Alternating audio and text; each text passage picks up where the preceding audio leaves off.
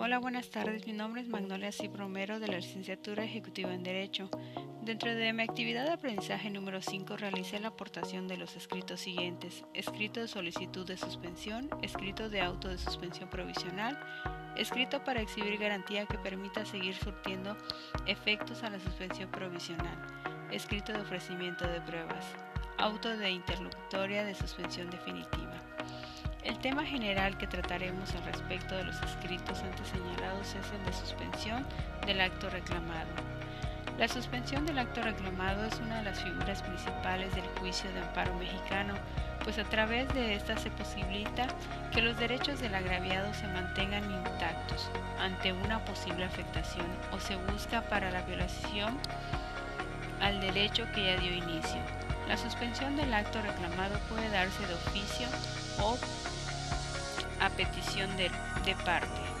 Para la protección de los bienes o derechos más valiosos, el juez de amparo de manera oficiosa decreta la suspensión.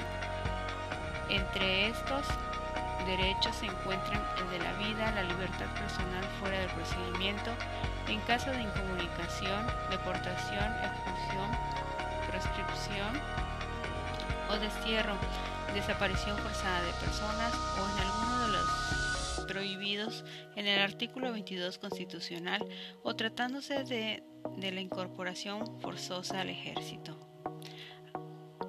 armada o fuerzas aéreas nacionales.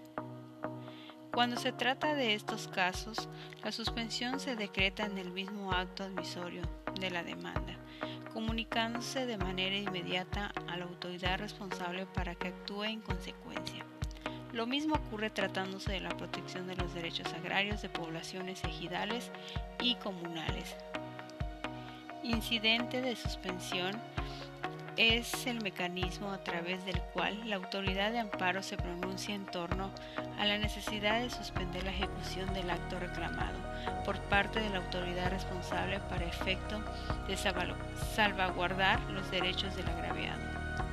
La suspensión también se, concederá de oficio y de plano cuando se trate de actos que tengan o puedan tener por efecto privar total o, parcial, o parcialmente en forma temporal o definitiva la propiedad, posesión de disfrute de sus derechos agrarios a los núcleos de población ejidal comunal.